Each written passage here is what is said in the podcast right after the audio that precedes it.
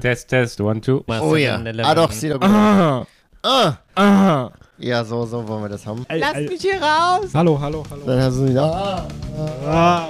Ah. Ah.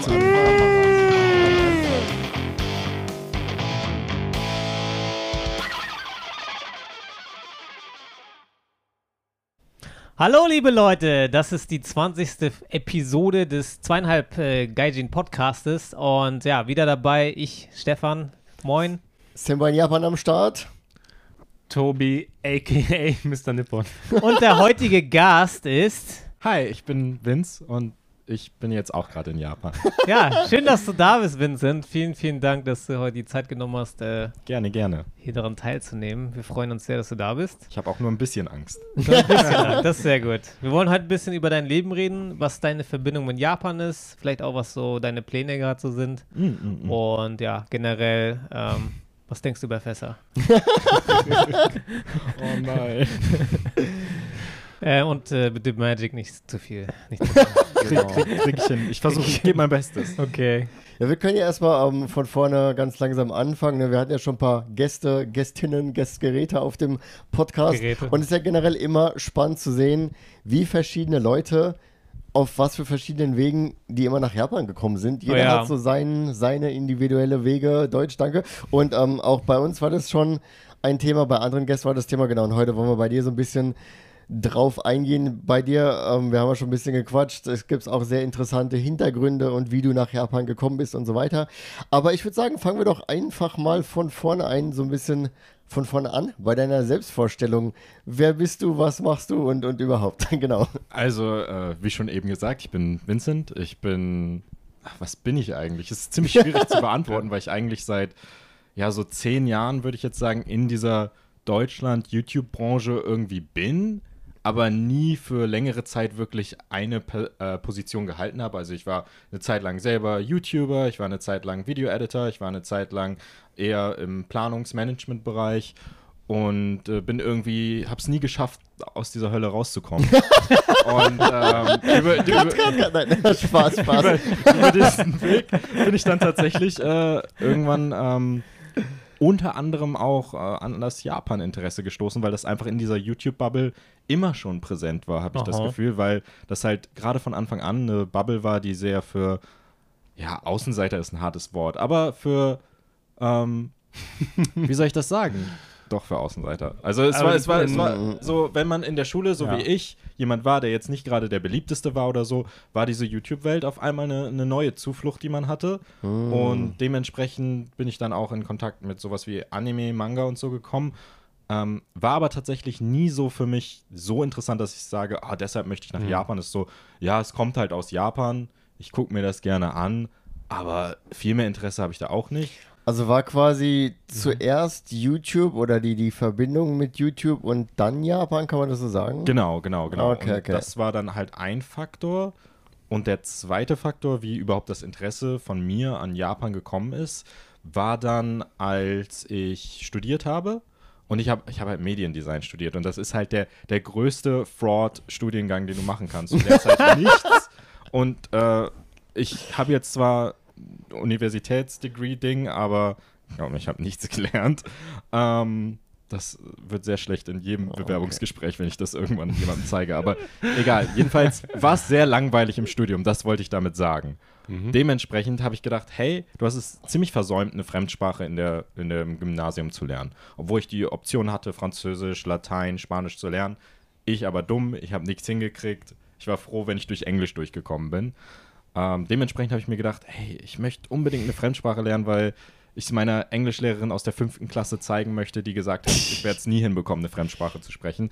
Wow. Ähm, und habe mich dann umgeguckt und ich habe halt in Köln studiert und da ist das Japanische Kulturinstitut, ähm, was relativ nah zu meiner Universität war zu dem Zeitpunkt und auch einen der günstigsten Sprachkurse, weil der halt, denke ich mal, irgendwie gefördert wird, angeboten hat. Ist es da in der Nähe vom Aachener Weiher? Genau, genau, genau, genau. Ah, da. okay. Und da habe ich dann halt gedacht, ja, okay, dann halt Japanisch. Also das war tatsächlich weder, weil es unbedingt Japanisch sein musste, sondern es war halt so, ja, okay, halt Japanisch. Und dieser Sprachkurs, den ich da gemacht habe, war viel mehr ein Kulturkurs als Sprachkurs. Deshalb war es auch so günstig und es war nur zweimal die Woche. Also viel gelernt hat man da nicht wirklich, aber du hast halt viel gelernt über das Land oder hast zumindest so eine Eingangstür bekommen. Und da gab es ganz viele Events, wo man sich irgendwie Sachen anschauen kann. Ich glaube, ich habe da ein äh, Shamisen-Konzert und so gesehen in diesem Kulturinstitut und so. Und so ist dann Mhm. das Interesse entstanden.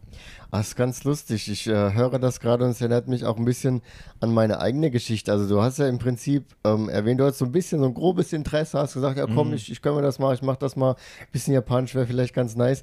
Und bei mir war auch so ein bisschen so dieses, dieses YOLO-mäßige, ne? Ich bin halt nach dem Abi habe ich Zivi gemacht, dann habe ich gedacht, ja, okay, jetzt äh, lernst ja nicht mehr viel, kannst eigentlich was machen. habe ich auch so gedacht, YOLO, komm, machst mal einen Japanischkurs. An der VHS dann in Frankfurt war das. Da war es dann zwar ein bisschen mehr auf die Sprache und nicht ganz so kulturfokussiert, aber ich meine, VHS, wie viel lernst du da in einem Wochenkurs einmal die Woche abends? Und ähm, ja, das erinnert mich gerade daran. Da war quasi so der, der Einstieg light, würde ich es vielleicht mal nennen, kann man das so sagen? Ich glaube schon, ja. Das passt. und das war dann auch parallel zum Studium, dass du da so ein bisschen. Genau, das war dann Okay. praktisch, dass ich auch während dem Studium tatsächlich was gelernt habe, was ganz cool war. Endlich war. Und ähm, ähm, genau, und daraufhin ähm, am Ende, also wirklich am Ende meiner Studienzeit, ähm, ist tatsächlich auch eine, eine langjährige Beziehung von mir zu Ende gegangen. Und dann haben Freunde mich gefragt, ey, ey, du, du lernst doch Japanisch, oder? Wir fliegen zufällig in drei Monaten nach Japan, möchtest du mitkommen? Und ich so, ich bin gerade Jobhunting in Deutschland, so nach der Uni. Mega stressig. Natürlich komme ich mit. ich habe das Geld gar nicht, aber natürlich komme ich mit. YOLO. Und YOLO, äh, die bin, bin dann wirklich äh, für zwei Wochen mit den Jungs, also mit drei anderen Freunden nach Japan und hatte da wirklich eine fantastische Zeit. Mir war aber klar, dass das halt so eine Urlaubszeit war. Ich war sehr Oh. fasziniert von dem Land und allem, aber es war wirklich so, okay, ich habe dieses Urlaubsfeeling und irgendwie spiegelt das überhaupt nicht das wider, was ich eigentlich gelernt habe in diesem Japanischkurs. Und das wollte ich halt mehr für mich entscheiden. Und dann auf dem Rückflug habe ich die Entscheidung getroffen, so schnell wie möglich dahin zu ziehen, äh, Working Holiday dort zu machen. Und ja, acht Mo- Monate nach dem Rückflug habe ich dann schon in Japan gelebt.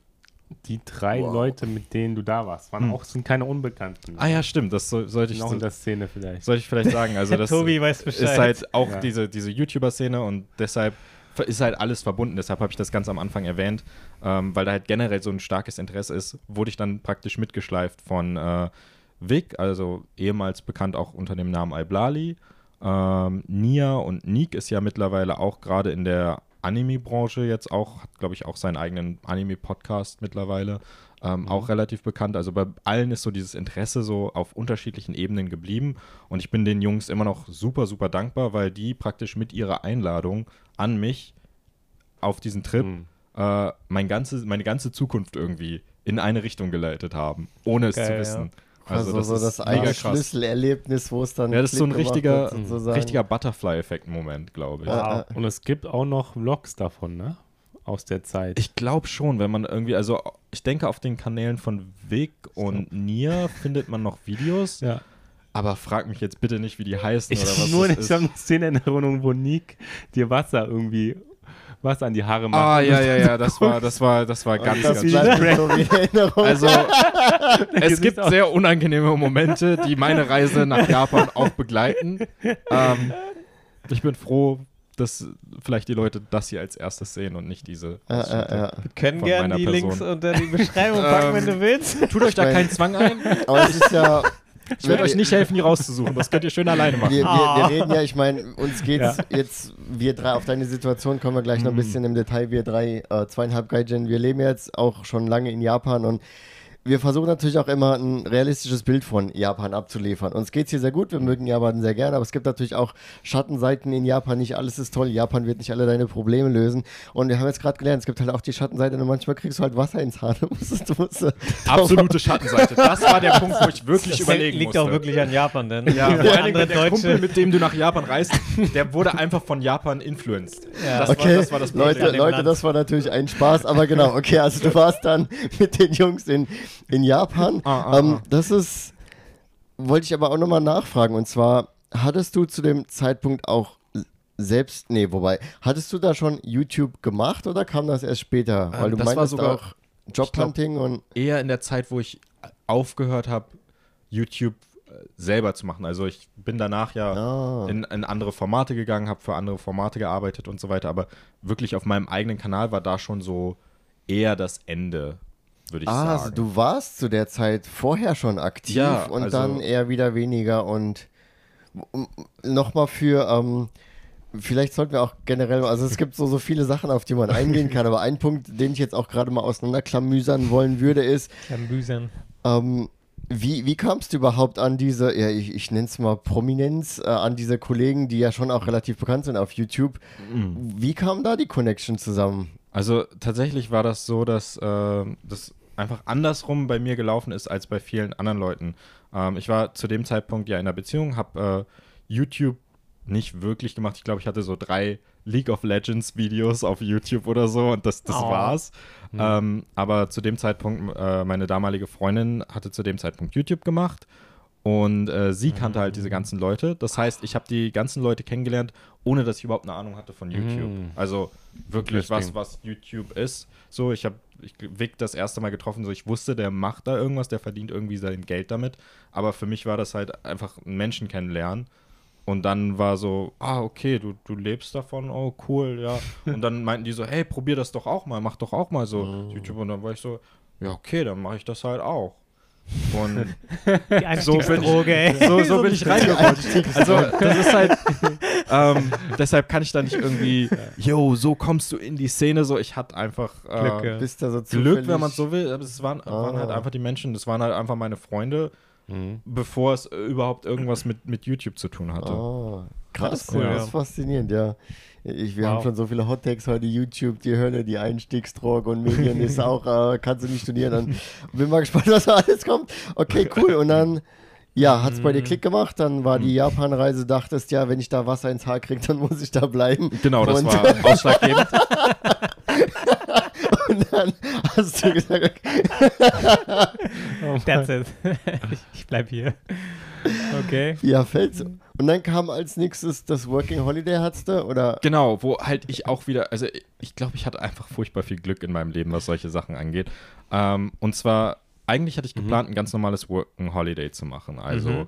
man fliegt dahin, hat eine Unterkunft, sucht sich dann Job als Kellner, whatever, irgendwie sowas, um halt überhaupt über die Runden zu kommen. Working Holiday, genau. Und ähm, dadurch, dass ich ähm, ja praktisch schon YouTube-Erfahrung hatte und so weiter, ist kurz bevor ich so ein paar Monate bevor ich geflogen bin, ein Freund auf mich zugekommen und hat gesagt, ey, da ist diese Firma, die macht so einen Wettbewerb, wo du ein eigenes Format für YouTube pitchen kannst.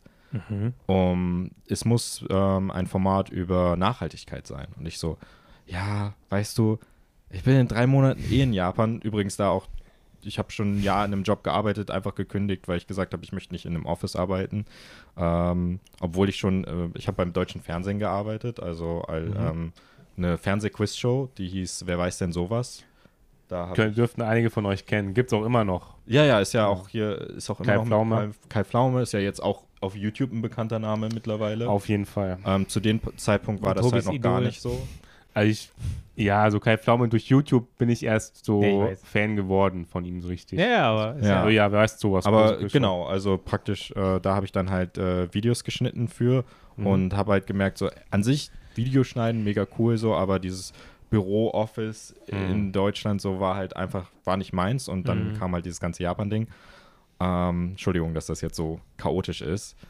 Ähm, Easy. Alles gut. Und äh, genau, dann hatte ich halt diesen, diesen Wettbewerb. Okay, pitchen Format mit äh, Nachhaltigkeit. Und aber ich muss nach Japan, habe eh nicht so, das macht alles keinen Sinn. Und dann meinte tatsächlich der Kollege, der mir das vorgeschlagen hat, ja, dann mach doch einfach Nachhaltigkeit in Japan. Hm. Schlag doch das vor. Ich meine, welche Firma schlägt das aus, wenn die keine Kosten haben, praktisch extra Kosten, außer dein Gehalt ähm, und du bist auf der anderen Seite der Erde und kannst ein Format für die produzieren? Ja, Habe ich gedacht, okay, kann kann man ja probieren. Ähm, und äh, dann hatte ich das Glück, dass ich da bei diesem Wettbewerb in die Top 20 gekommen bin und dann tatsächlich am Ende das Ding auch äh, gewonnen habe. Oh, Wow. Und ähm, Respekt. was aber auch, ähm, muss, muss man auch ganz ehrlich sagen, also auch wieder mit sehr viel Glück zu tun hatte, ähm, wo ich, wo es mir sehr schwer fällt, die ganzen Lorbeeren für mich zu nehmen, weil es war dann in der Top 20 ein Online-Vote-Wettbewerb, ähm, wo ich halt einfach wieder davon profitiert habe, dass ich halt Leute kenne, Ah. äh, die dann Werbung machen konnten. Also Votet mal alle für den Vince. So im Endeffekt, Äh, äh, selbst wenn du das nicht antriggerst, Reichweite im Internet ist halt einfach alles. Ähm, deshalb, äh, also ich sag gerne so, ich habe es in die Top 20 geschafft. Alles andere war einfach, hatte ich sehr, sehr gute Umstände. Das muss man auch einfach zugeben. Ähm, und dann bin ich sozusagen als, als selbstständiger Videoproducer dann nach Japan, anstatt als einfach Working Holiday Mensch. Und habe dann in meiner Zeit da diese Doku-Serie, ähm, Green Tokyo hieß sie. Ich äh, glaube, ich erinnere mich an ein paar Videos. Das- Die- bei mir hat es irgendwie Klick gemacht, als du gesagt hast, Nachhaltigkeit in Ah, Japan. ah, ah. Ich erinnere mich so ein bisschen an irgendein Videos in die Richtung. Das war von dir dann. Genau, das genau. Das, das Okay, habe ich dann krass. gemacht. Äh, Das heißt, aber vom, vom Visum her war es schon das Working es, Holiday? also es war alles schon geplant mit Working Holiday. Es war nur Zufall, dass dieser Wettbewerb aber dann statt dem üblichen Working Holiday Ja. hast du dann eben hier deine Videoarbeit gemacht. Genau, also ich habe Ah. mal eine Woche so diese typischen Working Holiday Jobs gemacht, so irgendwie so ein, äh, wir brauchen einen weißen Typen für ein Fotoshooting oder äh, mach mal Englischlehrer für Kinder oder so. Das habe ich halt alles auch gemacht, aber halt so, habe ich mal mal gemacht so, aber ich war halt nicht finanziell davon abhängig, was halt sehr, sehr ähm, angenehm war Ja. und äh, hatte halt dann in der Zeit auch mehr Geld als der typische Working Holiday Mensch, sage ich mal, zur Verfügung. Deshalb ähm, sage ich auch immer, dass meine Working Holiday Experience nicht so ähm, ein gutes Beispiel ist dafür, wie, wie das ist, weil ich sozusagen für ein Jahr einen festen Job hatte. Das Good Life wurde dann gelebt. Ja, Japan. also und ich hatte halt einen, kom- einen Job mit kompletter Freiheit. Ich habe von vorne bis hinten das Ding komplett selber alleine gemacht, von der Recherche Ja, über cool. den Dreh bis hin zum Schnitt. Ähm, was auch immer noch, ich glaube, einer meiner most favorite Jobs war, die ich Mhm. hatte, weil ich meine, du kennst das ja wahrscheinlich sehr gut, wenn du von vorne bis hinten was durchproduzierst. Du hast zwar sehr viel Druck, dass es cool werden muss, aber du hast halt auch Ja. die komplette Übersicht und kannst wirklich machen, wie du Mhm. denkst, Ja. es am Mhm. besten ist. Ähm, genau, und so habe ich dann halt dieses Jahr verbracht und habe mir gedacht, okay, dieses Jahr ist für mich, um herauszufinden, möchte ich eigentlich in Japan länger bleiben? Oder ist das halt, für wie viele es ja auch ist, einfach ein, eine coole Experience für ein Jahr, was ja auch völlig in Ordnung ist. Ähm, ich habe mich dann aber entschieden, ich möchte auf jeden Fall länger in Japan leben. Habe also mit Leuten geredet, die man über das Jahr kennengelernt hat. Hey, wo kriege ich eine Wohnung? Wo kriege ich einen Job mit Visum? Bla bla bla, das ganze Gedöns. Ähm, und dann kam Corona.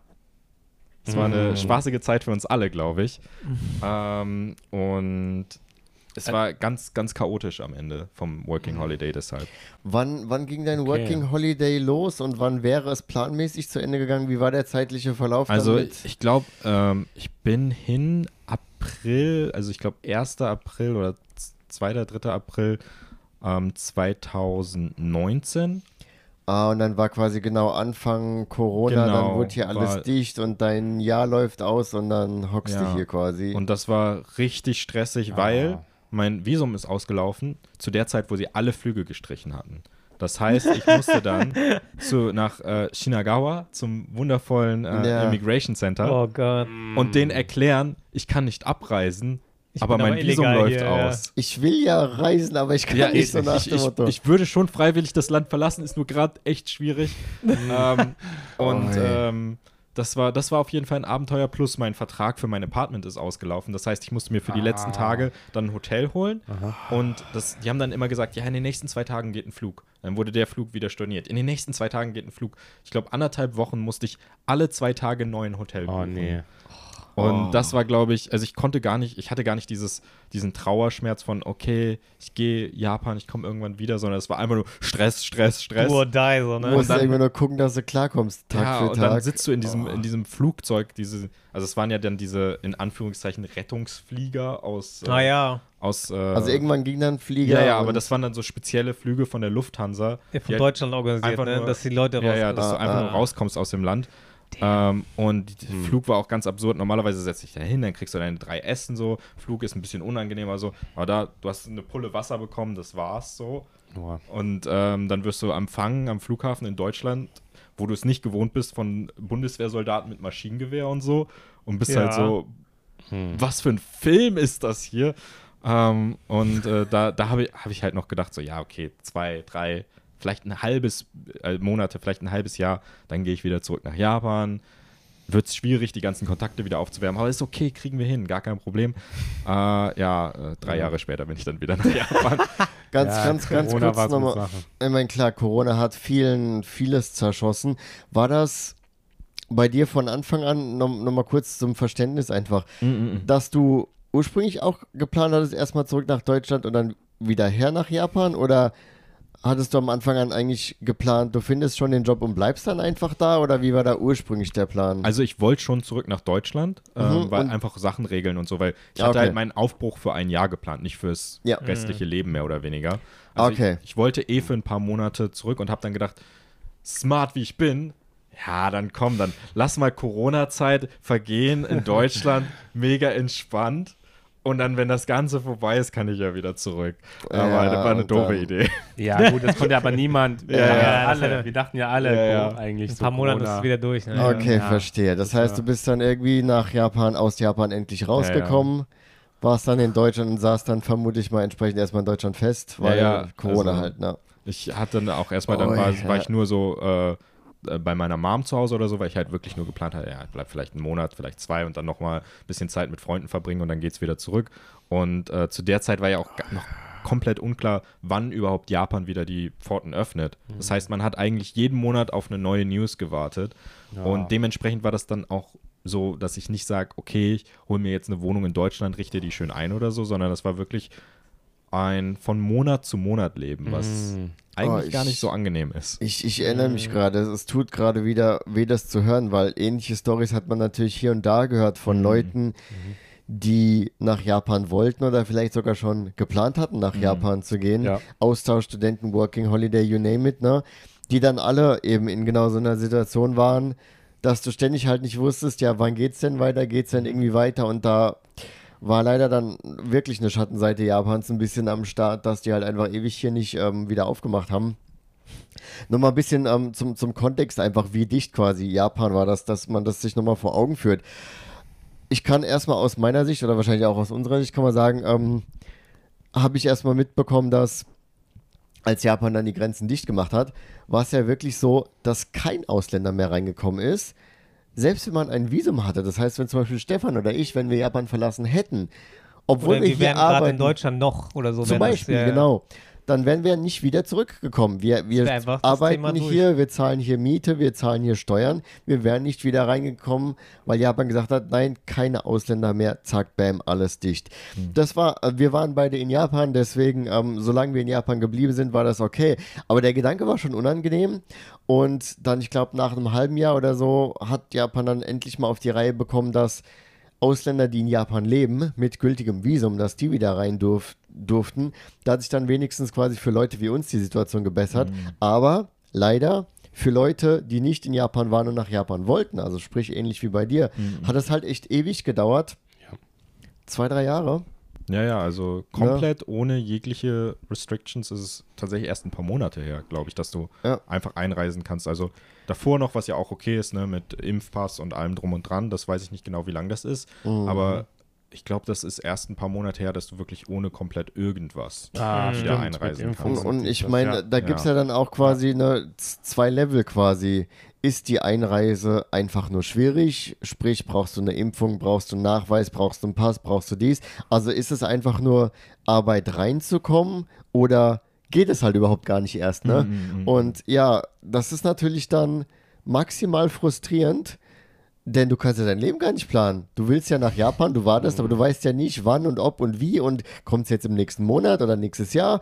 Und dann, ich, ich erinnere mich noch, es gab danach immer wieder so unklare oder widersprüchliche Signale, weil irgendwie je Hm, nachdem auch wie hier die Corona-Zahlen waren, dann hieß es mal, ja, könnte bald kommen. Ja. Aber dann Ah, kam ja ja. wieder die nächste Ja. Welle und dann wieder doch nicht und so. Und das ist ja jedes Mal ein Schlag in die Fresse einfach. Das ist, das war schon heftig. Und ich meine, ich habe das dadurch, dass wir natürlich hier YouTube und online unterwegs sind, habe ich das natürlich auch häufig mitbekommen von, von Zuschauern, solche Stories oder auch generell im Netz hast du solche Stories gesehen, dass Leute da verzweifelt warten und es tut nichts und ja, heftig. Das ist, äh, war absolut unangenehm, ja.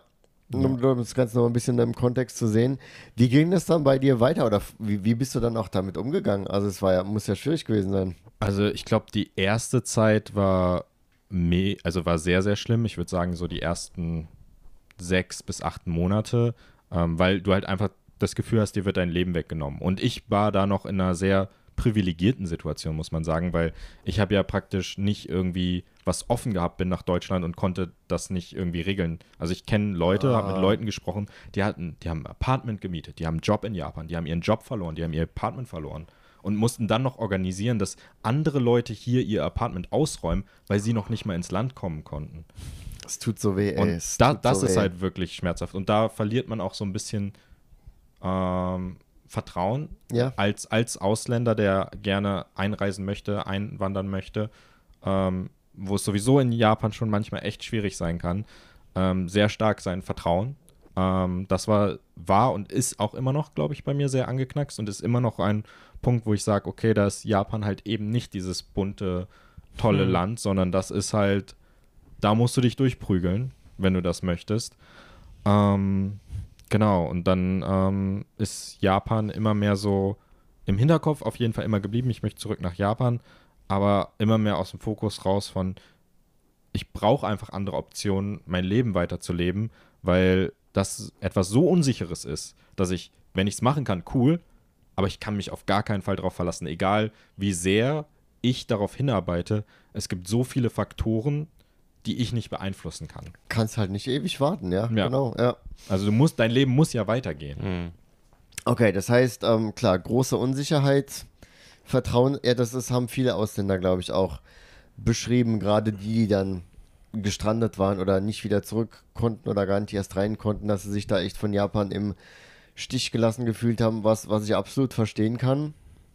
Und dann hast du, Du Dann- hast du denn keinen Job oder nicht? Also, das war dann 2020, du hattest ja aber noch den, oder? Nee, wie war das? Genau, gute Frage. Ähm, also, ja, genau, Jobsituation, stimmt. Ähm, ich war ja offiziell nicht bei dieser ähm, Firma angestellt, bei der ich äh, dieses Format gemacht habe, sondern ich habe als Freelancer dieses Format für die produziert. Das heißt, ich habe einfach meine Freelancer-Arbeit weitergemacht, habe mir halt andere Kunden gesucht, für die ich Video-Editor gemacht habe. Ähm, Unter anderem auch, äh, ich weiß nicht, hattet, ihr- äh, hatte, hat Hauke hier schon mal irgendwie, war Hauke schon mal Thema hier im Podcast oder Nö, das aber der- den kennen wir schon genug. Okay, ja, auf jeden Fall. Ähm, ich glaube, kennt Ja. man am meisten über so Pen and Paper in Deutschland. Ähm, lebt ja mittlerweile auch in Japan. Ähm, und für ihn habe ich dann angefangen, seinen, seinen YouTube-Kanal zu machen, was mega cool war, ähm, für ungefähr zwei Jahre. Ähm, er ist tatsächlich eingereist, ungefähr um die Zeit, wo die letzten Leute überhaupt einreisen konnten nach Japan, als Corona losgegangen ist. Also ungefähr zur gleichen Zeit bin ich ausgereist und er eingereist. Dadurch kam auch der Kontakt zustande tatsächlich. Also Echt? ganz, ganz Ähm. kurz auch nochmal zum, zum Kontext. Na, Hauke Mhm. hat zu der Zeit dann sehr viele Livestreams auf Twitch gemacht Genau. und war also wirklich ein, ein großer, bekannter Livestreamer, kann man sagen. Und Vincent, genau, du hast dann für ihn den YouTube-Kanal geschmissen. Das bedeutet, es war dann ein, ein ja, Zusammenschnitt, kann man vielleicht sagen, aus Stream-Highlights oder aus Abschnitten vom Stream. Genau, also sein Content war halt hauptsächlich über Themen reden. Genau. Also praktisch wie man heute kennt, so Reaction-Videos kennt ja eigentlich jeder. Mhm. Ähm, halt ohne Video. Also du hast halt einfach nur ein Topic. Sehr weirde Description, ich weiß, aber es ist so, ja, es wird halt einfach so 20 Minuten über ein Thema geredet. Ähm, und das habe ich dann halt zusammengeschnitten und auf YouTube gebracht und Genau, das heißt, du hast quasi die Streams in, in YouTube-Videos verpackt im Nachhinein und das war dann deine Arbeit sozusagen als Editor und dann hast du quasi unter anderem ja. damit den YouTube-Kanal von ihm gefüttert, gemanagt, wenn man so will. Genau, Genau. nur nochmal zum Kontext. Genau, Genau, genau. Genau, Also- nice, nice, ja. Um das immer zu sagen. Mhm. Und ähm, Aber dann- wie habt ihr euch denn kennengelernt? Oder wie war das? Ähm, tatsächlich hat mir eine, ähm, eine Freundin geschrieben, hey, ähm, ich habe gesehen, du bist wieder in Deutschland so, aber du hast halt immer noch diese Sehnsucht nach Japan. Ich kenne da jemanden, der sucht gerade je, äh, jemanden für seinen YouTube-Kanal und ist Ah. gerade nach Japan gezogen. Schreib den doch mal an. Und dann war ich so, ja, okay, habe ich mal geschrieben. Oh, ähm, dann hat Ist man das wieder diese YouTube-Connections wahrscheinlich? Ja, ja, Weil also- Hauke ist ja auch in diesem Netzwerk. Netzwerk Genau, dann waren da irgendwie ein paar Editoren, die sich dafür beworben haben. Da hatte ich dann wieder das Glück, dass ich genommen wurde. Ach so. Ähm, und äh, war auch, auch eine, ein Job, den ich auf jeden Fall sehr geliebt habe zu machen. Also ich hatte generell in meinem Leben immer großes, großes Glück mit, äh, mit den Jobs, die ich gemacht habe, muss man einfach sagen. Ähm, Eigentlich ist es, ich, ich erinnere mich gerade, ich, ich schmeiß mal kurz meinen eigenen Senf dazu, denn ich glaube, nee, ich finde es nur so faszinierend, weil du jetzt vor mir sitzt und Hauke konnte ich jetzt durch dich auch schon mal kennenlernen, Ja, Stefan, weil du stimmt. kennst ihn ja und ich habe damals irgendwann wurde mir Hauke auf YouTube vorgeschlagen. Mir auch. Und dann habe ich den halt mal ein bisschen geschaut und habe gedacht, ach, cooler Dude. Und er hat ja viel, er weiß ja viel und hat coole Stories und verpackt das auch immer sehr elegant. Und ich fand das einfach super spaßig, ihm zuzuhören. Ja. Und ich bin generell, ich war nicht nie groß, viel krass auf Twitch unterwegs. Das heißt, dadurch habe ich ihn entdeckt. Und jetzt im Nachhinein zu denken, äh, zu, zu, dass das, also ne, durch dich, Stefan, habe ich Hauke dann auch kennenlernen dürfen. Und im Prinzip der Mann, dem ich zu verdanken habe, dass ich den Kanal gefunden habe. Der sitzt ja eigentlich gerade vor Ja. mir. Die du Welt hast, ist sehr du hast ja die. Videos gemacht, die ich dann oder du, Tobi, auch, ne, die wir Ah. dann entdeckt haben. Und das ist so, so ja, fasziniert einfach, das sich nochmal so auf, auf der Zunge zergehen zu lassen, quasi. Genau, nice. Und dann hast du also diese Arbeit für den YouTube-Kanal von Hauke. Genau. Also Und das war genau. so das Hauptding und dann, ich meine, als Freelancer musst du immer noch so andere Sachen nebenbei machen, aber das waren dann eher so Einzelaufträge mal für andere YouTuber oder sowas. Ähm, das war schon so über, über ja, zwei, anderthalb Jahre, ich weiß es gar nicht mehr genau. Auf jeden Fall für eine lange Zeit so, so ein Hauptding.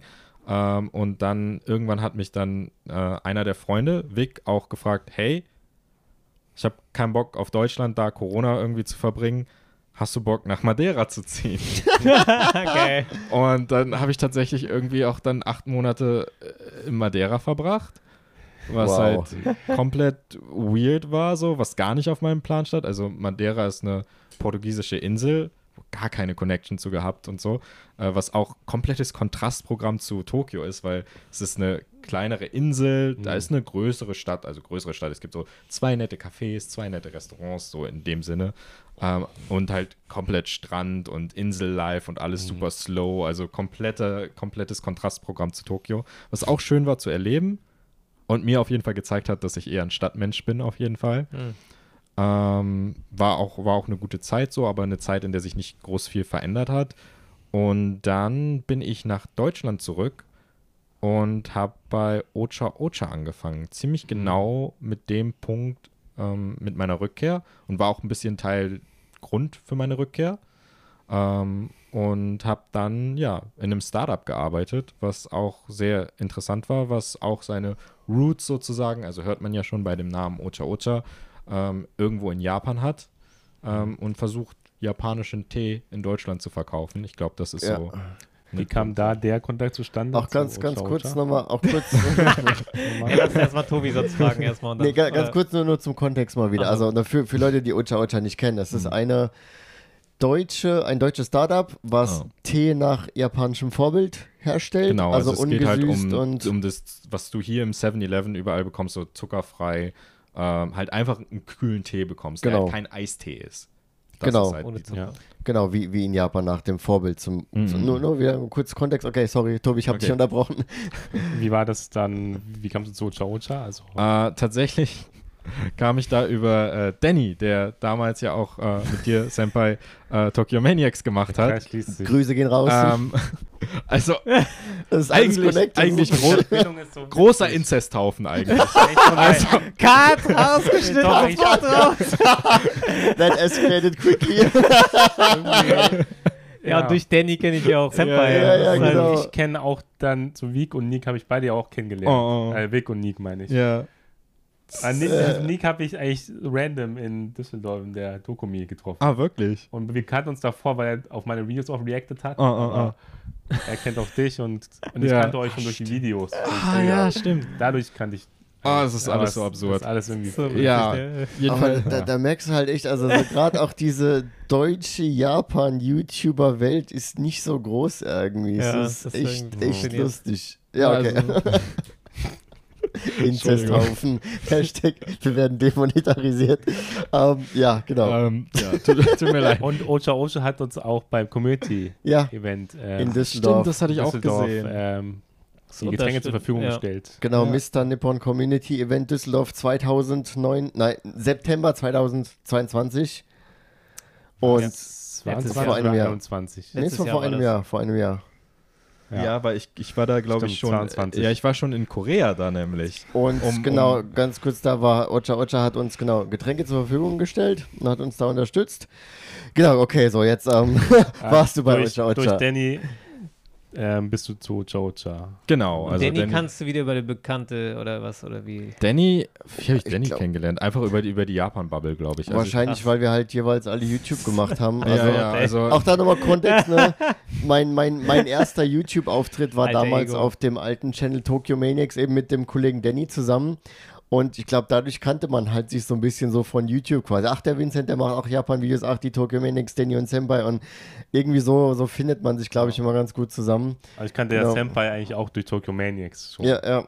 Weil ihr einer der wenigen wart, die Japan-Content gemacht Genau, und so habe ich dich natürlich auch kennengelernt. Weil, ach, der Mr. Nippon, der macht da auch Japan-Videos und so. Und irgendwie so, so findet man sich halt, weil es gibt halt nicht so viele dann Mhm. am Ende. Ja, genau, okay, fasziniert. Und dann warst du bei Ocha Ocha. Genau, und dann habe ich halt wieder in Deutschland ganz normal gearbeitet für, boah, lass mich nicht lügen, acht Monate oder so. Und habe halt echt gemerkt, so, okay, ich habe jetzt Madeira ausprobiert, ähm, einfach auch um zu sehen, okay, war meine Intention, damals nach Japan zu gehen, wirklich, weil mich Japan interessiert hat oder weil ich von Deutschland fliehen wollte. Weil ich glaube, oft haben Leute auch das Bedürfnis, einfach was anderes zu erleben und deshalb zu fliehen. Und das ist meistens nur für eine Zeit wenn das nur der alleinige Antrieb ist, nur für eine Zeit gut. Ähm, und ich habe dann halt gemerkt, okay, es ist nicht einfach nur, ich will in ein anderes Land, sondern ich will in ein spezifisches Land. So Japan hat mir schon am besten gefallen. Ähm, und habe mich dann so mit super vielen Leuten unterhalten. Zu der Zeit war es noch sehr, sehr schwer, nach Japan einzureisen, wenn du jetzt äh, gerade erstmals einfach mit einem Tourismusvisum ein, äh, hingehen möchtest, um wieder deine Connections ähm, aufleben zu lassen. Und dann habe ich mich sehr viel unterhalten mit Leuten. Und wenn man in dieser Japan-Bubble ist, kommt man sehr schnell automatisch in die Korea-Bubble auch irgendwie rein. Ähm, weil halt einfach sich sehr, sehr viele Interessen da überschneiden. Also sehr viele Leute, die Fans von japanischer Popkultur sind, rutschen auch gleichzeitig in koreanische Popkultur, sei es K-Pop, K-Drama, whatever. Und da haben mir halt dann einfach Freunde gesagt, so, ey, ist auch cool, probier das doch mal aus. Und ich war da noch, äh, also kurz, kurz vor den 30 ähm, und war so, okay, ich kann meine Working Holiday Visa noch benutzen. Richtig, bis 30, ne? Ja, genau, bis genau, 30. Das ist so ein spezielles Visum, was halt für den kulturellen Austausch geplant ist. Also, wenn ihr unter 30 seid, das ist so eigentlich der beste Weg, um irgendwo relativ easy ein Visum für ein Jahr zu bekommen. Ähm, ich glaube, jetzt mehr darüber zu reden, würde den Rahmen sprengen, aber. Ja. Hatten wir schon eine Podcast-Folge zu, schaut gerne rein. Achso, habt ihr schon. Ja, dann, dann easy, easy. Alles erledigt. Einfach, Nice, nice. einfach den Link folgen. nice, nice. Ga ganz kurz, ihr habt beide, Stefan, Vincent, jeweils ein Working Holiday in Japan und jeweils in Ja. Korea gemacht, richtig? Das stimmt, ja, Ja, ja, stimmt. genau. Das ist auch sehr, sehr äh, In beiden interessant. Ländern, ja. Selten, ne? Nice. Ähm, Das ist also alles, alles schön Holiday ausgereizt, was man Connection. ausreizen konnte Ja. an Wiesen. Und dann hast du das? okay, gut, YOLO, ich, ich finde es so lustig, wenn ich das gerade mal zusammenfassen darf an der Stelle. Du hast so, so, so verschiedene Weichenstellungen oder verschiedene Abschnitte, verschiedene Ereignisse, Gaben, Gabelstellungen, wie auch immer. Und es ist so eine Mischung aus, okay, du, du hängst dich natürlich auch rein und arbeitest und machst den Zeug. Dann ist natürlich auch ein Fünkchen Connections dabei, die dir wiederum dann neue Sachen eröffnen. Aber dann auch immer wieder diese, diese YOLO-Aktion. Ja, YOLO, ich mach mal Japanisch. Okay, YOLO, ich zieh mal nach Madeira. YOLO, ich reise mal nach Japan. YOLO, ich mach mal in Korea. Working Holiday. Also es ist immer so wieder so, so, so, so, ich, ich nenne es mal YOLO-Aktion. Ist total geil. Wollte ich nur noch mal so, Ja, so ich- äh, bemerken, ja. Ich glaube, das zieht sich einfach so durch mein Leben. Also ich glaube, auch dadurch, die Zeit, die ich in Japan verbracht habe, war ich so, hä, du lernst ja ein Land, obviously, viel besser kennen, wenn du ein Jahr da verbringst, Monate da verbringst, als wenn du irgendwie zwei Wochen da bist. Das ist ja einfach kein Vergleich. Du erlebst ja nie das Land wirklich, sondern du bist immer nur als praktisch auf einem, ja, so einem Rollercoaster wie im Disneyland fährst du durch ein Land, wenn du da zu Urlaub bist. Und das war immer sowas, was mir irgendwie übel aufgestoßen ist. Deshalb war ich dann immer so, ja, wenn sich die Chance bietet und ich das mit der Arbeit vereinbaren kann, dann kann ich doch auch einfach woanders hinziehen, weil das Schlimmste, was passieren kann, ist, ich muss wieder zurück oder mir gefällt es nicht. Und je öfter du das machst, desto geringer wirkt dieses Risiko von mir gefällt es nicht und dann muss ich wieder zurück. Irgendwann denkst du dir so, ja, ist jetzt auch egal. Es Also, wird schon irgendwie werden, ne? ja, also Menschen tendenziell sind eigentlich überall nett. Du findest überall ähm, eine Unterkunft, Menschen leben überall irgendwie in Häuser, überall gibt es Betten, wo du schlafen kannst, überall trinken die Leute Wasser, um zu überleben. So, es ist, ist jetzt, also man denkt immer so, es ist so ultra krass, aber wenn du das ein paar Mal ja. machst, bist du so, also als ich nach Korea bin, war ich so, okay, ich war noch nie in diesem Land, komme am Flughafen an, habe eine Adresse, finde irgendwie da meinen Weg hin und ab da findest du halt dein Zeug heraus und bist dann so, ja, ist okay. Also es ist anstrengend und erste Nacht in einem anderen Land, wo du noch gar keine Ahnung hast, immer scary und du denkst dir immer so, shit, was habe ich gemacht? Das ist ja richtig stupid. Was habe ich getan? aber aber es, im Endeffekt hat sich jedes Mal ähm, wahnsinnig, wahnsinnig gelohnt. Und ich, also ich kann auf jeden Fall sagen, ich hätte wahrscheinlich karrieremäßig, wäre ich in Deutschland geblieben und so ein Vielfaches jetzt verdienen können von dem, was ich jetzt verdiene, ähm, ein wesentlich sichereres Leben aufbauen können. Aber wenn ich zurückblicke auf, wo ich gelebt habe, was ich erfahren habe und so weiter, ich würde mein Leben nie gegen irgendein anderes Leben eintauschen wollen. Und ich habe kein einziges, äh, wie sagt man, Regret. Also es gibt nichts, wo ich sage in meiner Vergangenheit, außer das Studium, das war ein bisschen ähm, aber ich meine, jetzt ist auch gut, wenn ich in Japan bin, dass ich ein Studium habe, Ja. egal was, Hauptsache jeden ich habe ein. Studium. Ja. Ähm, von daher ist auch okay. Ähm, aber ich habe halt wirklich nichts, wo ich so sage, ach, hätte ich das doch mal gemacht, weil ich habe es einfach gemacht. Und ich, ich finde es absolut nice, also diese, diese Einstellung, einfach mal machen, einfach mal draufgehen, nicht zu viel irgendwie rumzaudern oder sich zurückhalten und diese, ich, ich nenne es mal YOLO-Mentalität Ja. im positiven Sinne. Einfach mal machen und auch dieses aus der eigenen Komfortzone raus, was du gerade perfekt beschrieben hast. Es ist ja im, im Nachhinein gibt einem das ja unglaublich viel und man wächst da dran und dann kommt man eben auch an so einen Punkt, wo man halt denkt, ach ja, war ich noch nicht da, aber wie, wie schlimm kann es werden? Ne? Und finde ich absolut faszinierend. Tobi, ich glaube, ich habe dich schon wieder unterbrochen. Sprich dich aus! Sprich dich aus. Ich habe doch gar nichts gesagt, deswegen alles gut. Nee, aber es, es wird ja auch oft gesagt, dieser Spruch mit, man bereut eher die Dinge, die man nicht gemacht hat, als die Dinge, die man dann gemacht hat. 100 Prozent. Also Und, in ja. mei- meinem Leben kann ich das auf jeden Fall 100 Prozent äh, unterschreiben. Also auch wenn jetzt Madeira nicht die Zeit für ewig war, einfach für ein paar Monate dieses Gefühl haben, du wachst auf, machst das Fenster auf und siehst das Meer so. Boah. Und gehst runter und kannst einfach an den Pool Hammer. gehen und vom Pool aus das Meer betrachten. Ist halt komplett absurde Vorstellung, wenn du halt nur in Deutschland gelebt hast. So, es sei denn, du bist halt rich as hell. Aber ich sag mal, für Äh. jemanden, der halt normal Geld hat, und ich glaube, das ist auch immer so ein. Du Ähm, warst halt nicht so aufgewachsen. War eben Spaß. so, sowieso. Hä, ist doch völlig normal. Was labert der denn? Ja, wie, das hat nicht jeder. Ihr armen Würstchen. Ähm, Spaß, Spaß, aber Spaß. Ich, ich glaube, das ist nämlich auch so ein Image, dass man oft denkt so, Ah. okay, wenn du so viel reist und so, muss ja dick Cash haben, so, weil ist Hm. ja, aber ähm, ich glaube, ich habe gelernt durch das Reisen auch sehr, sehr sparsam im Sinne von, was ich überhaupt habe, minimalistisch zu leben. Wollte ich, ja, wollte ich auch nochmal drauf eingehen. Genau. Ich würde sagen, wir, wir gehen nochmal kurz deine, deine Story durch. Wir sind ja schon fast bei der Gegenwart angekommen, glaube ich. Ja. Und dann das, das Minimalistische, das ist absolut spannend. Aber ja auch, ne, du meinst, okay, Portugal wäre jetzt nichts für dauerhaft, aber allein diese Erfahrung mal zu macht, gemacht zu Wahnsinn, haben. ja. Also allein diese ganzen Erfahrungen, die du gerade schon aufzählst, das, das ist ja schon der Wahnsinn. Ähm, Ja.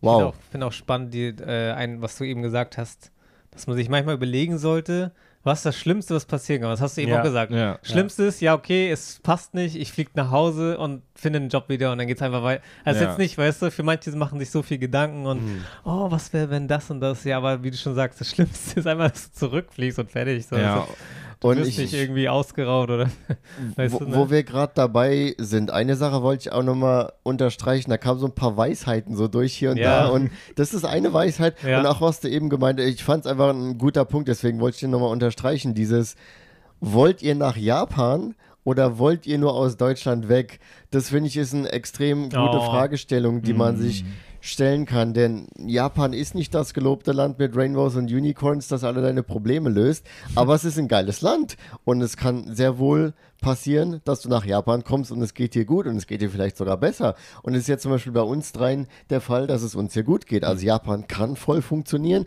Aber da ist halt echt die Frage, willst du nach Japan oder willst du nur aus Deutschland weg? Rennst du weg oder willst du wirklich dahin? Und ja, wollte ich einfach nur noch, das ist auch eine Frage, die ich mir in der Vergangenheit auch schon mal gestellt habe. Wollte ich einfach nur weg oder wollte ich hier wirklich hin? Und ich meine, ich kann auch bei mir wirklich beantworten, dass ich hier hin will. Aber diese Fragestellung finde ich sehr wichtig und sinnvoll, sich das einfach mal bewusst zu machen. Deswegen genau wollte ich nur noch mal unterstreichen, wo wir bei den Weisheiten hier sind. Ja. Spannend. Genau, dann, okay, wieder zurück. Wir äh, so, gibt, gibt so viel zu reden. So, ähm, du bist dann jetzt nach Korea, genau. Dann hast du Yes. dann, also bist angekommen, erste Nacht in Korea, oh, aber hat schon irgendwie funktioniert und jetzt warst du in Korea. Was, was kam dann? Ähm, also in Korea habe ich mich dann tatsächlich dazu entschieden, etwas zu tun, was ich in Japan etwas versäumt habe. Und zwar habe ich mir gedacht, okay, ich ähm, gehe in eine Sprachschule. Für, das hatte nichts mit meinem Visum zu tun. Also man kann ja auch ein Visum über eine Sprachschule kriegen, aber ich hatte einfach das Working Holiday Visa ähm, und bin dann tatsächlich drei Monate und dann später auch sechs, insgesamt sechs Monate in die Sprachschule gegangen. War, glaube ich, der größte Waste von Geld, den ich jemals im Ausland gemacht habe. Nicht, weil es nicht cool war, aber weil ich halt gleichzeitig ganz normal gearbeitet habe. Das heißt, äh, vier Stunden pro Tag ähm, Sprachschule mit Anreise, Abreise, eine Stunde auch noch ungefähr und dann nochmal acht Stunden arbeiten pro Tag. Und ich hatte halt gar keine Zeit, das Ganze zu überhaupt zu nutzen im realen Leben, weil ich gar nicht rausgekommen bin. Ähm, dementsprechend hatte ich halt einen sehr, sehr kleinen Impact nur, was ich überhaupt an Sprache gelernt Also habe. genau, du hattest für, für Ocha Ocha dann remote gearbeitet, Genau. richtig? Also das, Genau. genau, um dann nochmal den Arbeitsweg zu äh, beschreiben. Für ein paar Monate habe ich dann noch für Ocha Ocha gearbeitet. Ich glaube bis November, Ende November.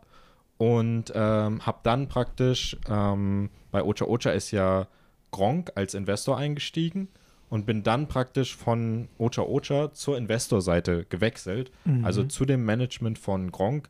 Ich meine, ich muss jetzt nicht erklären, wer Gronk ist, oder? Das ist schon. Nee, also- wer ist das? Es wird immer ein paar Leute geben. die Ja, Vielleicht einfach der kurz. Vollständigkeit halber. Ja, also ist halt YouTube-Urgestein, würde ich sagen, der YouTube-Papa schlechthin im Gaming-Bereich. ähm, und äh, hatte dann das große Glück, dass die da gerade das äh, Projekt gestartet haben, Reaction-Kanal.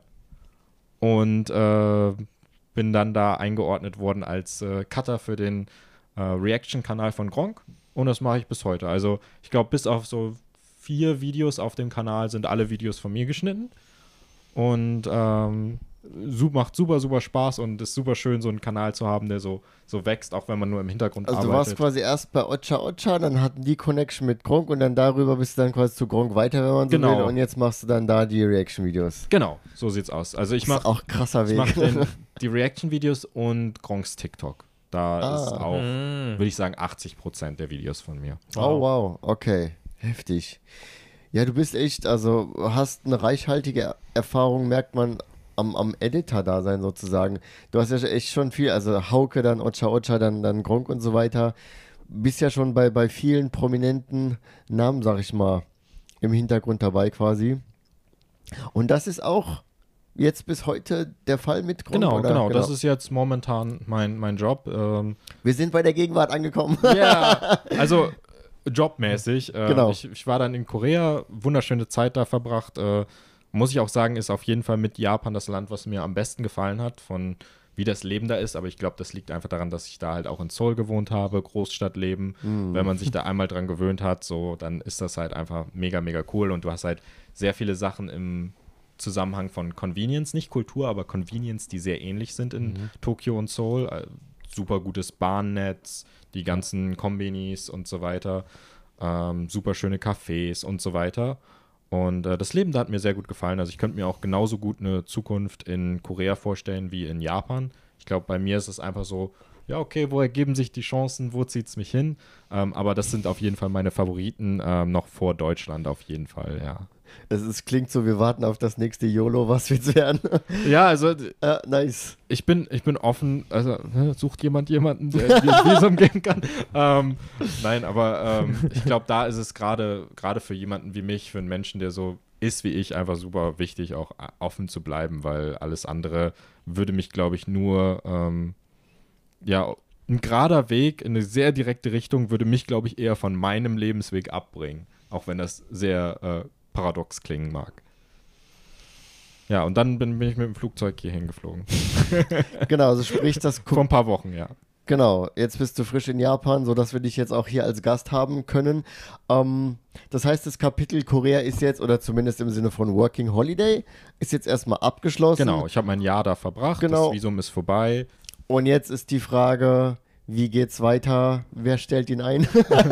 Ja, also ich, ich bin, bin super zufrieden mit meinem Job gerade, aber ja. Äh, ich glaube, der, der einzige Nachteil an meinem Job, den ich jetzt habe, ist halt, äh, ist halt unmöglich, irgendwie ein Visum zu bekommen Richtig. für äh, sei es äh, Japan oder Korea, ähm, dann du hast halt so, sobald du reist, hast du halt so viele Fragen. So, du hast dann irgendwie Beziehungen mit Menschen. Also meine jetzige Freundin ist halt äh, Koreanerin, das heißt, sie lebt in Seoul. Das ist ja auch nochmal ein Faktor, wo man so ist, so, ja, okay, will ich dann wirklich ähm, die Hm. Beziehung so stressen und weiter in Japan was suchen oder suche ich mir in Korea was? Wie wichtig ist das einem? Hm.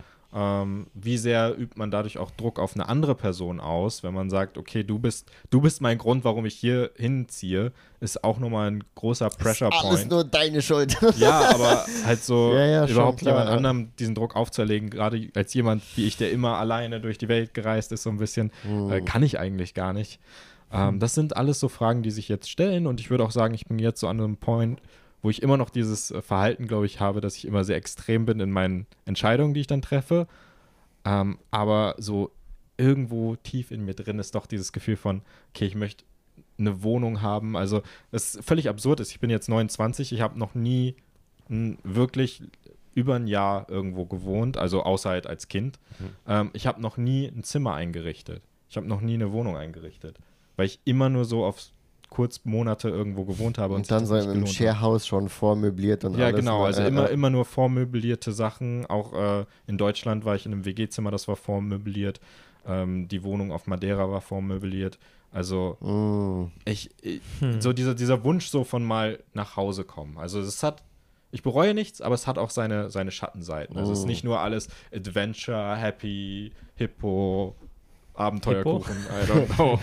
Rainbows und Unicorns. nee, aber es Ja. ist, ist genauso wie diese, wie diese Vorstellung von, oh, du gehst nach Japan und alles ist toll. Es Ja. ist genau Ja. das so, oh, du reist rum und erlebst nur Abenteuer und alles ist toll. Es ist genauso, es hat genauso seine Schattenseiten, es ist genauso nervenaufreibend manchmal. es ist ja wie, wie so bei vielem im Leben. Ne? Wenn du dich für eine Sache entscheidest, bedeutet das eben auch, dass du dich gegen eine andere Sache entscheidest. Korrekt. Und ne, wenn du quasi, ich, ich nenne es jetzt mal Nomadenleben im weitesten Sinne, Mhm. ne, dann entscheidest du dich natürlich dagegen, irgendwo langfristig zu leben. Und das hat natürlich alles seine Vor- und Nachteile, wie, alles im Leben. Wie Aber ich ich meine, so gerne sage, alles hat, alles hat seinen Preis und alles hat eine Kehrseite der Medaille. Das kann True. man so oft sagen, das kann man so oft sagen, aber es stimmt auch. Es aber es so. ist auch die Weisheit, ja, es ist ja. wahr. Und um, im Umkehrschluss, wer mit 29 kann sagen, dass er schon in vier verschiedenen Ländern gelebt hat? Gibt es jetzt auch nicht so viele. Also es ist halt auch eine Hausnummer, ne? Und Wahnsinn. Aber genau, ähm, dann, dann glaube ich, ist es auch eine ganz, ganz gute Überleitung zu dem einen Punkt, den wir eben schon angeschnitten hatten, der eben schon ein bisschen rauskam. Thema Minimalismus. Du hast ja entsprechend keinen Keller, in dem du Sachen stapeln kannst oder keine Wohnung, die du vollpumpen kannst mit Sachen, die du eh nie benutzt, sondern du musst ja dann wirklich dein, dein Hausrat, dein Gepäck, deine Sachen, deinen Besitz ähm, übersichtlich halten. Wie, wie hast du das die ganzen Jahre geschafft oder beziehungsweise wie schaffst du das auch heute noch? Also ich glaube, der, der Grundgedanke von mir ist immer, ich habe jetzt nicht diese, diesen, ich sag mal, spirituellen Minimalismus, dass ich wirklich so, mein Kopf ist super aufgeräumt oder so, sondern es ist einfach aus der Praxis heraus entstanden bei mir. Ja. Ähm, und im Endeffekt war immer die, der Grundgedanke, dein ganzes Leben sollte in einen Koffer passen. Das Wow. ist so der, der Grundgedanke, nach dem ich gehe. Habe ich aber auch mittlerweile, also manchmal hat man eine Winterjacke, die passt da halt nicht rein, mein Gott. Ähm, also ist jetzt nicht so, dass es so eng gesehen ist. Ähm, jetzt äh, habe ich auch mit äh, Sport angefangen, nach zehn Jahren mal, was auch gut ist. Ähm, und äh, dementsprechend wird jetzt irgendwann auch ein Sportgepäckstück dazukommen. Das ist so der Grundgedanke, aber so, so, ich sollte mit einem Koffer mehr oder weniger reisen können. Ähm, aber auch das ist halt ein Gedanke, der sowohl befreiend ist, weil ich habe halt echt wenig Sachen, um die ich mich kümmern muss, ähm, was an Be Besitz einfach angeht, für Sachen, für die ich verantwortlich bin. Mm. Ähm, auf der anderen Seite natürlich habe ich halt auch wenig, an dem ich mich festhalten kann. Mm. Ma, mal eine ganz, ganz blöde, eine ganz praktische Frage. Ich, ich stelle mir das jetzt vor und ich habe das ja in eingeschränkter Version selbst auch schon ein Stück weit gehabt. Ich war zum Beispiel ein Jahr in Japan für ein Auslandsjahr und dann kommst du mit einem fetten Koffer hier an und das ist quasi alles, was du hast. Gut, vielleicht noch ein bisschen was im Elternhaus ist zurückgeblieben, aber dann hatte ich halt auch im Wesentlichen einen Koffer, mit dem ich her bin. Dann lebst du jetzt ein Jahr hier. Ich in meinem Fall habe studiert an der Uni und man hat aber dann doch ja immer irgendwelche Anschaffungen. Man kauft sich dann doch eben Klamotten oder vielleicht braucht man was für die Uni oder vielleicht hat man auch einfach nur Box, irgendwas zu kaufen, weil man es haben will. Und irgendwie, ich finde, der Krams wird halt immer mehr. Und ich vermute mal, dass auch in deinem Fall. Vielleicht bist du dann in Seoul, der Winter ist ah, kalt, also brauchst du eine fette Jacke und jetzt machst du Sport. Also irgendwie, es sammelt sich ja doch immer wieder an. Wie schaffst du es, das dann doch immer wieder, aber auch wieder zu reduzieren, sodass du sagst, okay, jetzt kommt die Jacke dazu, aber dann muss ja auch irgendwas wieder weg, sonst passt nicht mehr in den Koffer. Also wie reduzierst du denn dann auch wieder quasi im, als Ausgleich zu möglichen Anschaffungen, die du hast? Also ich reduziere immer so alle sechs Monate ungefähr, habe ich halt so einen so einen Punkt. Ich weiß nicht, äh, meistens ist es, wenn ich umziehe, also muss gar nicht das Land sein, aber einfach Wohnung oder so umziehe, Mhm. weil ein Umzug für mich auch innerhalb des von einem Land ist nicht, ich packe Kartons, es ist, ich packe einen Koffer und dann gehe ich in eine andere Wohnung Und der Rest muss da. weg. Genau, und der Rest muss weg. Also da bin ich Ah. wirklich auch sehr ähm, hart, kann man sagen. Also es ist immer oft so, dass die Hälfte meiner Klamotten ungefähr weg, weggeht, ähm, wenn ich irgendwo hinziehe. Aber also es klingt jetzt so viel, aber momentan kann man sagen, ich glaube, ich habe vier T-Shirts, ein Sport-T-Shirt, drei Hosen, siebenmal Unterwäsche, also Unterbuchsen und Socken. Ähm, ich glaube, Ja. zwei Hoodies und eine Jacke. Wow. Und dann noch eine Tasche oder so. Aber also es ist halt so übersichtlich.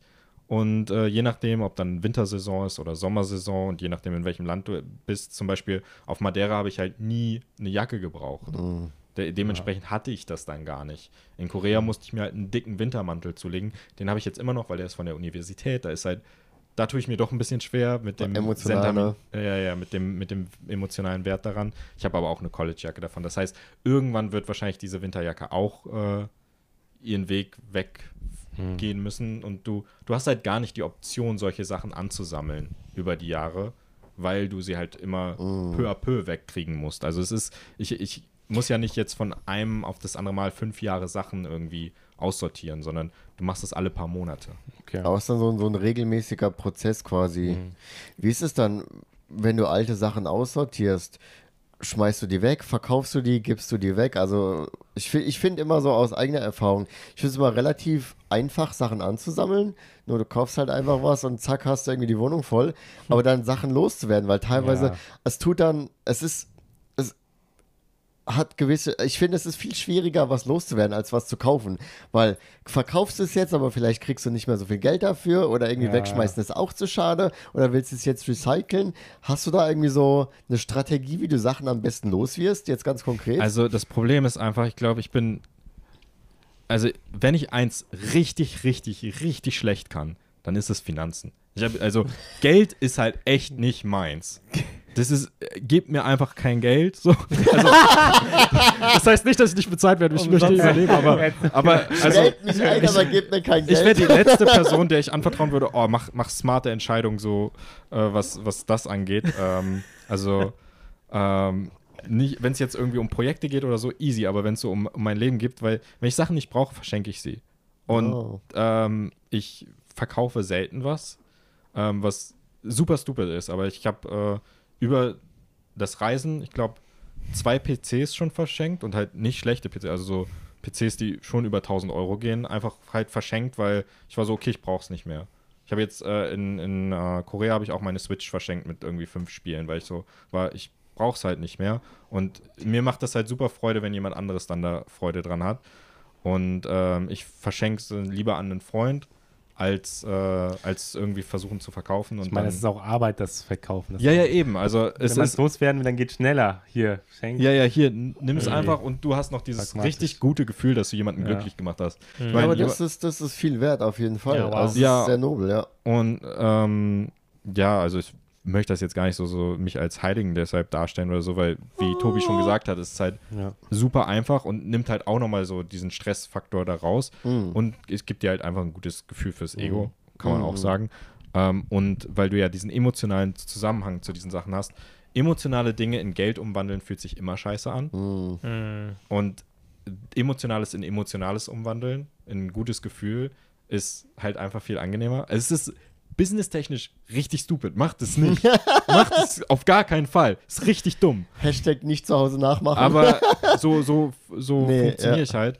Und deshalb, also so ganze so teure Sachen und so habe ich immer einfach, einfach verschenkt. Es dann. kann aber bist du natürlich auch schlau sein, in dem Sinne, dass die Zeit, wo du das alles mit eBay einstellst oder verkaufen willst, die wiederum reinsteckst in ein anderes Business und Ja, so viel Geld verdiene ja, ich nicht, dass Geld das lohnt. verdienst. Weil der Aufwand, wo du was das verkaufst, das ist ja auch wieder Zeit. Und wenn du in der Mhm, Zeit stimmt. dann was anderes machst, was dir Geld Genau. einbringt, dann ist es wiederum.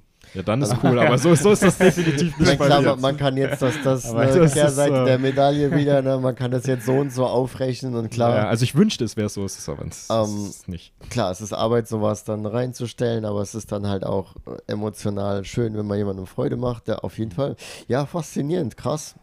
Aber ich finde auf jeden Fall, der eine Satz ist mir gerade in Erinnerung, das, das war ein starkes Statement gerade, oder das ist voll in Erinnerung geblieben. Ähm, wie liegen die nochmal? Hast du ja vorher erwähnt. Ich habe, nee, ich muss mich nicht so viel um, nicht so um so viele Dinge kümmern, aber ich kann mich nicht an den Sachen festhalten oder so. Mm. Ja.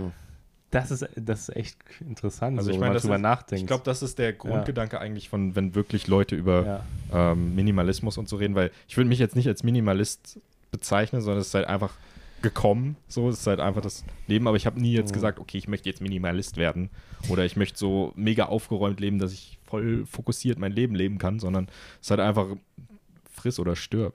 So. Aber es ist also zum einen den, den ersten Teil, Ja. den geht ja auch zurück auf dieses Eigentum verpflichtet sozusagen. Mhm. Oder, oder Eigentum bindet, könnte man es vielleicht auch beschreiben. Mhm. Denn ich finde auch, das ist auch so eine Erkenntnis, die mir über die Jahre meines langjährigen Lebens, nein Quatsch, also die mir irgendwann so ge gekommen ist, dass ähm, wenn du dir Sachen anschaffst, dann hast du ja mehr als nur die Kosten der Anschaffung. Weil vielleicht musst du es putzen oder pflegen oder reparieren oder du musst es irgendwo hinstellen, wo es dann Platz wegnimmt. Also du hast ja quasi Wartungskosten, Lagerkosten, Mietkosten, wenn man so will. Also es sind ja, und vor allen Dingen, wenn es dann irgendwann wieder loswerden willst, dann hast du ja auch genau. die Kosten des Loswerdens. Also du kannst es zum Beispiel verschenken, was vielleicht emotional schön sein kann, aber dann finanziell vielleicht nicht so. Oder du hast ja irgendwie Stress, wo stelle ich es jetzt rein, wie kriege ich noch das meiste Geld dafür? Das ist ja dann auch wieder Kosten, Zeit und Stress und Energie, die du investieren musst, um es wieder loszuwerden. Also sprich, die Kosten einer Anschaffung enden ja nicht mit der Anschaffung. So, deswegen ähm, kann ich das absolut verstehen, was du beschreibst mit diesem Befreienden. Je weniger du hast, desto weniger Stress hast du auch damit. Absolut. Könntest du vielleicht noch mal ein bisschen ähm, beschreiben, diesen Punkt mit weniger, woran man sich festhalten kann? Oder gab es vielleicht Momente oder Situationen, wo du das gespürt hast? Oder in welcher Art hast du das gespürt? Aber mir ist noch eine Sache eingefallen, Ja. die ich jetzt, über die ich nachdenken, nachdenke, ob weniger Besitz auch was mehr Freiheit bedeutet. Weil man, dann könnte, man könnte natürlich denken, weniger Besitz ist mehr Freiheit, wenn man nicht so viel gebunden ist an Sachen. Also zum Beispiel ist es so, ich habe mir jetzt ein Snowboard gekauft, so ein einfaches Beispiel. Dadurch habe ich jetzt zwar ein Snowboard zu Hause und muss mich irgendwie darum kümmern, dass es nimmt Platz ein, dies, das. Andererseits bin ich dadurch freier, weil ich mir nicht immer ausleihen muss, wenn ich an dem Snowboard im Skigebiet bin und mich nicht immer nach den Ausleihzeiten richten muss. Aber irgendwie auch unfreier, weil ich ja einen Besitz habe und daran, Jetzt wachsen musst und so selber, ne? Kehrseiten der Medaille. aber ja, aber okay, das kann man kurz, aber ist mir gerade eingefallen, diese, Tobi wollte einfach nur über sein Snowboard reden. nee, nee, aber es ist. Ähm, Aber Ich verstehe es aber, ja, ja. ich, was ich mehr denke, Freiheit bedeutet so. Ich denke, letztendlich ist es. Ja, ähm, stimmt schon. wie formuliere ich das jetzt am besten? Dass man sich einfach bewusst ist, was habe ich und wo, wofür habe ich das? Und wenn es etwas ist, was mir einen Mehrwert bringt, ne, das kommt, geht auch so ein bisschen zurück auf dieses Does it spark joy, ne, Conmadi und so weiter. Mhm. Wenn es für dich Mehrwert bringt, dann go for it. Wenn du sagst, ich fahre regelmäßig Snowboard, dann muss ich mir den Krams nicht mehr leihen, dann habe ich mein eigenes Board, dann ist es ja absolut sinnvoll, das zu tun. Und was ich aber wichtig finde, zumindest in der Theorie, ähm, zu vermeiden, sich Stuss anzusammeln, den du gar nicht brauchst. Ja. Also einfach ne, auf, auf Englisch würde man sagen, ne, be, in, be intentional, dass du dir halt einfach bewusst bist über das, was du hast und wofür du es hast und du hast, dass du halt nicht Krams ansammelst, den du nicht gebrauchen kannst. Ah, okay. Ich glaube, das Ja. ist der Punkt. Ja. Denn das Problem ist nicht, dir was anzuschaffen, sondern das Problem ist quasi, dich zuzumüllen mit Krams, was du Mhm. nicht brauchst. Und in deinem Fall, wenn Snowboard für dich diesen Stellenwert einnimmt, dann ist absolut die richtige Entscheidung meiner Meinung nach, sich das dann anzuschaffen. Das, das Mhm. macht Sinn. und du bräuchtest jetzt aber vielleicht kein Fahrrad und keine Tauchausrüstung, wenn du die nie nutzt, ja, dann wäre Ja. das in dem Fall eine blöde Ausrüstung. Weil da kannst du natürlich auch, äh, eine blöde Anschaffung, da könntest du natürlich auch ähm, mit der so gleichen denken, Argumentation dran gehen, ja, dann muss ich es mir nicht mehr ausleihen, aber wenn du es dann nicht brauchst Oder und wenn man es dann kauft, obwohl man es eigentlich nicht braucht, dann denkt man dann, ich muss es ja benutzen, aber, aber ich habe keinen Bock. Und das ist dann wieder, zum Beispiel. ah, ich habe das ja schon, dann benutze ich es, aber ich habe keinen Bock. Und dann ist es wiederum dieses Unfreie. Ja. Dieses, ähm, Dann bindet dich ja. das Eigentum Genau. sozusagen, Nicht, ja. nicht genutzter Besitz ist, glaube ich, das, was belastet. Also man sagt Genau. Besitz belastet, aber ich glaube, Ja. nicht benutzter Besitz ist das, was wirklich Ah, belastend stimmt. ist. Die nächste Weisheit, Ähm, eine nach der anderen haut er her. Weil, also Ja, ich ich, ich habe ja jetzt auch mit dem Sport angefangen, ähm, Fechten. Das heißt, du brauchst auch eine Menge Ausrüstung, die hole ich mir jetzt zusammen. Und das bedeutet einfach für mich, selbst wenn ich dieses Reisen jetzt beibehalte, ich werde immer das extra Sportgepäck jetzt haben. Das ist aber einkalkuliert, weil es mir trotzdem so viel Freiheit gibt. Mein, mein Körper fühlt sich besser an und ein, die, die Quintessenz von Freiheit, das Allerwichtigste oder das Wertvollste an Freiheit, ist ein funktionierender Körper. Das ist die erste Ebene von Freiheit, die du hast. Hm. Und ähm, dementsprechend auch das, worin man immer investieren sollte. Ich, ich bin so ein Gesundheit. Bisschen am überlegen, wie wir die Folge nennen. Ich glaube, wir nennen sie einfach Weisheiten eines Nomaden oder so. Aber absolut. absolut das so gut ist. Vincent van Weisheit. wir wir können es auch nennen mit YOLO durchs Leben. Jonas ist ein kompletter. Ist das jetzt Nicht genug oder einfach nur. Die YOLO-Weisheit. Nee, aber es ist, äh, ja, du, du hast komplett recht. Und also klar, Gesundheit äh, ist, ist immer sinnvoll zu haben, ja. Kann man nichts, kann man nichts, Kann, kann, man, kann man machen. kann, Kann kann, man man, haben. kann man so sagen, ne? Und es ist ja auch vergleichbar ein bisschen mit dem, was Tobi gerade beschrieben hat. Wenn du das regelmäßig machst und benutzt und für dich wertvoll ist, dann, dann go for it. Ne? Wie mit dem Snowboard, wenn du da einen Mehrwert von hast und wenn das für dich im Großen und Ganzen ein, ein Plus bringt und nicht dich ins Minus zieht, in welchem Sinne auch immer, ja, perfekt. Aber das mit dem Freiheitsbegriff ist interessant. Es gibt wirklich verschiedene Stufen von Freiheit. Körperliche Freiheit einerseits, so Gesundheit, dann Ortsunabhängigkeit, finanzielle Freiheit, emotionale Freiheit und diese Sachen. Rechtliche Freiheit, wenn man politisch Ja. werden möchte. Also, ich Ja. meine, wir, wir sind ja echt ähm, mit unseren Passports, also ich glaube, das ist einfach was, was man auch kennenlernt, wenn man viel unter, international mit Leuten redet und so weiter. Ähm, äh, eine meiner äh, damaligen Freundinnen ähm, war Chinesin und ähm, Reisen funktioniert ganz anders, Mhm. wenn du einen schwacheren, schwächeren Passport hast. Mhm. Also der, der Druck, der alleine auf dir ist, in ein anderes Land zu gehen und so weiter, was du machen musst und so, da haben wir echt die, da werden wir mit Samthandschuhen angefasst. Also das ist Ja, und genau, also man, man hört es, also nicht nur die Arbeit dann mit, mit Visa-Antrag jedes Mal, den du machen musst, nur um einzureisen, sondern dann natürlich auch, wie du bei der Immigration behandelt wirst am Flughafen. Das gibt ja je nach, je nach Herkunft, je nach Pass. Manche Leute werden einfach durchgewunken, manche werden dann stundenlang ausgefragt und warum wollen sie in dieses Land und was wollen sie hier und sind sie sicher, dass sie hier rein wollen. Und es es kann, also man hört Stories, es kann halt absolut unangenehm sein, je nachdem, wo du herkommst und wo du hin willst. Und äh, kann ich auch nur so unterstreichen. Da müssen wir uns auch immer wieder, denke ich, sollten wir uns bewusst sein, bewusst machen, wie viel Glück wir haben mit dem deutschen Pass. Das ist, ist ein Segen, absolut. Deut deutscher Pass und also jetzt ohne da zu tief reinzugehen, aber deutscher Pass und äh, gerade jetzt auch bei uns so weiße Dudes. So ka kannst du sagen, wie du willst, Mhm. so, wenn du das bei anderen Leuten mitbekommst. Wir, wir haben halt wirklich, was das angeht, so, keine Ahnung, Game Mode, Easy Mode. Ja, absolut. Das ist so. Und dem muss man sich auch bewusst sein. man, man da will es irgendwie nicht, ist. nicht aussprechen, aber wenn man ehrlich ist, das, das macht es halt schon leider einfacher, weil wenn du, wie gesagt, Stories hörst von Leuten aus anderen Ländern mit einer anderen Hautfarbe oder so, man, man will es nicht wahrhaben, aber es ist leider häufig die Realität, ja. Und definitiv, da haben wir ein, ein Privileg gerade mit dem Pass, das ist, ähm, bin, ich- bin ich in meinem Fall dankbar drum, ja, definitiv. Aber Also deswegen ja auch mehr YOLO, weil ohne das YOLO hättest du es ja nie rausgefunden. Dann würdest ja, du ja, noch aber in, in auch, auch Europa dass, sitzen dass und, ich überhaupt ne? dieses YOLO leben kann, Ja, meine genau. ich, ist durch ein Mit Privileg. YOLO zur Weisheit. Ja, aber halt sich, sich bewusst sein, dass, das, dass mein Leben möglich ist, wie es ist, durch gewisse Ja. Privilegien, ist, glaube ich, immer Mhm. wichtig, da gewiss, auf einem gewissen Maße humble zu sein, weil Mhm. ich Ja. ungern sagen würde, so, ja, ich habe mir das alles erarbeitet, dass ich so leben kann, weil ja, ich habe ich habe halt einen Job, wo ich nicht irgendwo in einem Büro sitzen muss Und ich reise halt rum und ich lebe jetzt nicht in irgendeinem coolen Apartment. Ich lebe auch hier in einem Sharehouse momentan. Ich habe ein 9 Quadratmeter Zimmer, äh, Share, eine, eine Küche, ein Badezimmer. Das sind halt die Trade-offs, die du dann machst, um halt hier mit genau den gleichen Kosten zu leben, als wie ich in Deutschland leben würde. Also ich, ich lebe nicht extravaganter, nur weil ich im Ausland lebe. Das ist, glaube ich, ein, Mhm. oft wird anders gesehen, gerade wenn man viel reist, so wird oft gesehen, so ja, klar, die Flüge musst du zahlen, aber wenn, wenn du sagst, okay, die Flüge sind jetzt sozusagen mein, mein Hobby, wofür ich investiere, stattdessen kaufe ich mir keine PlayStation 5 oder Das neue Gucci-Hemd. ja, Gucci, ty ja. typische Hobbys halt, ne? Gucci-Hemden sammeln. So wie Ah, das nur bei mir. die bei, YouTuber, mir ja. in meiner Welt halt, ne? So wieder Ja. Ironie, falls Leute nicht verstehen. Spaß, Spaß, ja.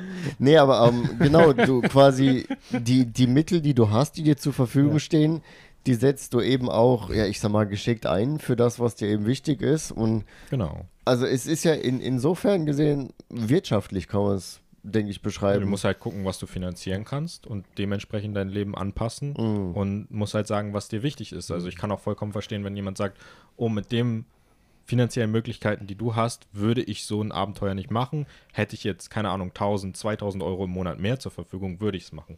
Kann ich auch vollkommen verstehen. Das Mhm. ist halt immer, wie viel ist dir das wert? Und ich, Mhm. ich bin halt, in, auch weil ich so viel rumgereist bin, in so vielen unterschiedlichen Räumen gewohnt habe, ähm, ich bin sehr, sehr anspruchslos, was meine Unterkunft angeht. Ich brauche ein Bett, einen Schreibtisch, ein funktionierendes Badezimmer ist ganz nett.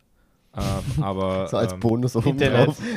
äh, und Internet halt und also dass ich arbeiten kann und dann bin ich fein so also ich brauche keine krasse Einrichtung nicht ein super comfy zu Hause ähm, ich bin eigentlich mit sehr wenig was das angeht zufrieden Mhm. und habe halt dafür eher den den Hunger für Erlebnisse Ja, was Krass. ist, ich, ich finde es faszinierend, wie, ja, ich, ich nenne es jetzt mal doch so minimalistisch du quasi auf der materiellen Seite lebst und wie das für dich funktioniert, mit wenig, mit wie wenig du auskommst.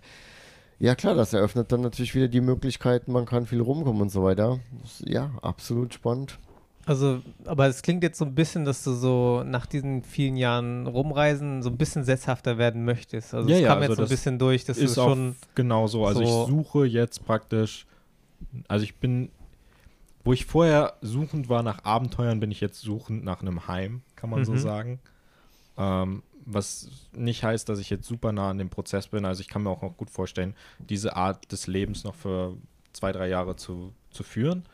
Aber ich würde jetzt auch nicht sagen, oh, es ist zu schnell vorbei, wenn es jetzt in ein paar Monaten nicht auf einmal die Chance haben sollte und dann sagen, ah, eigentlich, weißt du was?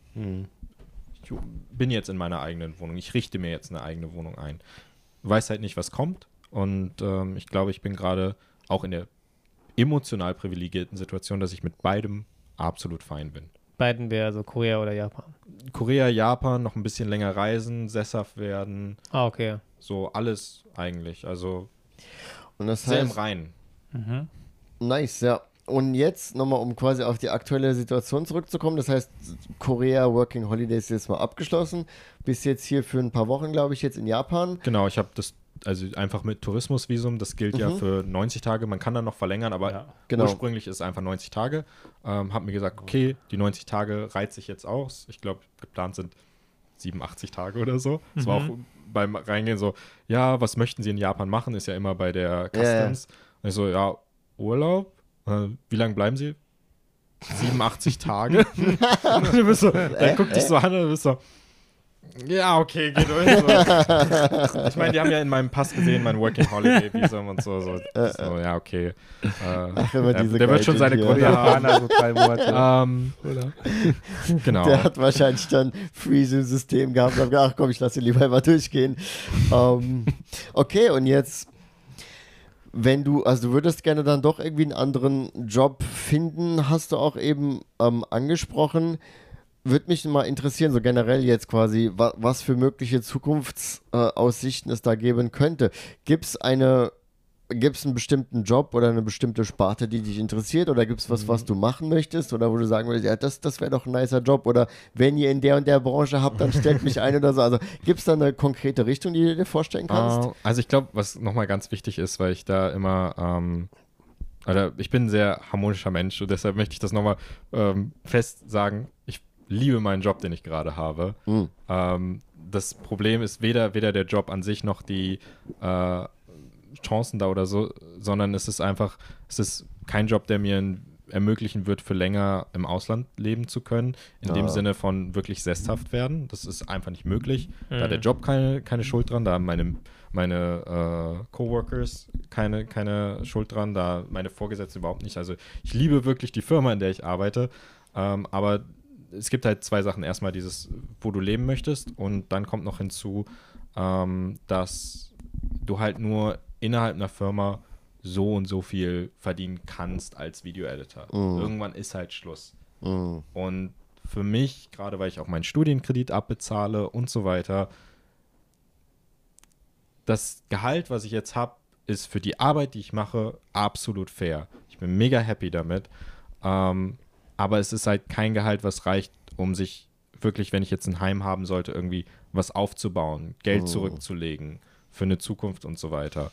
Ähm, und dementsprechend ist halt irgendwann ein Wechsel von dieser Arbeit unabdingbar, aber halt nicht, weil ich es nicht machen möchte, was Mhm. es so schwer macht. Also es ist quasi einmal das, das finanzielle Potenzial sozusagen und dann ja sicherlich auch das, das Visum, ne? wenn du zum Beispiel nach Japan. Genau, also wenn ich halt ja. wirklich länger.